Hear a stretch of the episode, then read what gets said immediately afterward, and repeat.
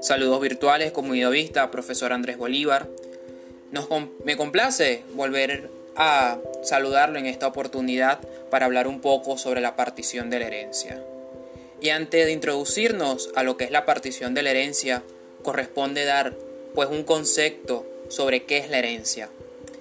Y según el diccionario de la Real Academia Española, la herencia es el derecho a heredar que tiene una persona por ley o por testamento. En un concepto más amplio y como se puede observar dentro de las láminas, es la transmisión del patrimonio de un causante a su heredero como un todo.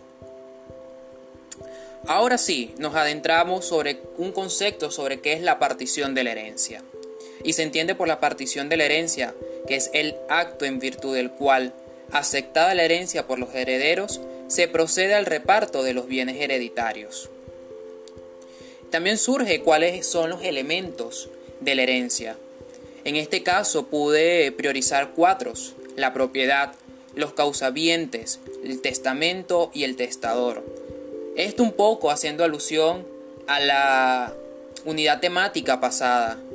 En primero, la propiedad que es un poder directo e inmediato sobre una cosa, lo causaviente, que es aquella persona física o jurídica que se ha sucedido o está en situación o está sustituido a otra, el testamento, que es el vínculo jurídico por el cual una persona dispone para después de su muerte, y el testador, que es la persona capaz de heredar bienes y derechos por un testamento.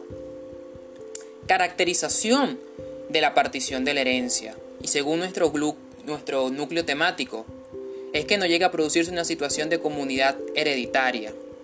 Tiene como resultado el evitar la comunidad hereditaria ad radice. La partición no se encuentra sometida a la obligación de evicción y saneamiento. Y por último, este estador no se encuentra obligado a procurar la igualdad de lotes. Seguimos y con la determinación del parentesco. Según nuestro Código Civil, existen dos formas de determinar el parentesco, una por consanguinidad y la otra por afinidad. La consanguinidad son los vínculos que existen entre los descendientes y ascendientes de un progenitor común y la afinidad son vínculos que se forman a través del patrimonio, a través del matrimonio y que cada cónyuge contrae de los parentes consanguíneos del otro. Esto estipulado según el artículo 37 de nuestro Código Civil. Ahora bien, eh, vamos a presentar el esquema de determinación del parentesco. Uno por consanguinidad y otro por afinidad. Siempre de la manera ascendente tendremos los padres, abuelos y bisabuelos. De la manera ascendente los hijos, nietos y bisnietos. Y son parientes colaterales los tío abuelos, los tíos, los primos de manera ascendiente los hermanos, sobrinos y nietos.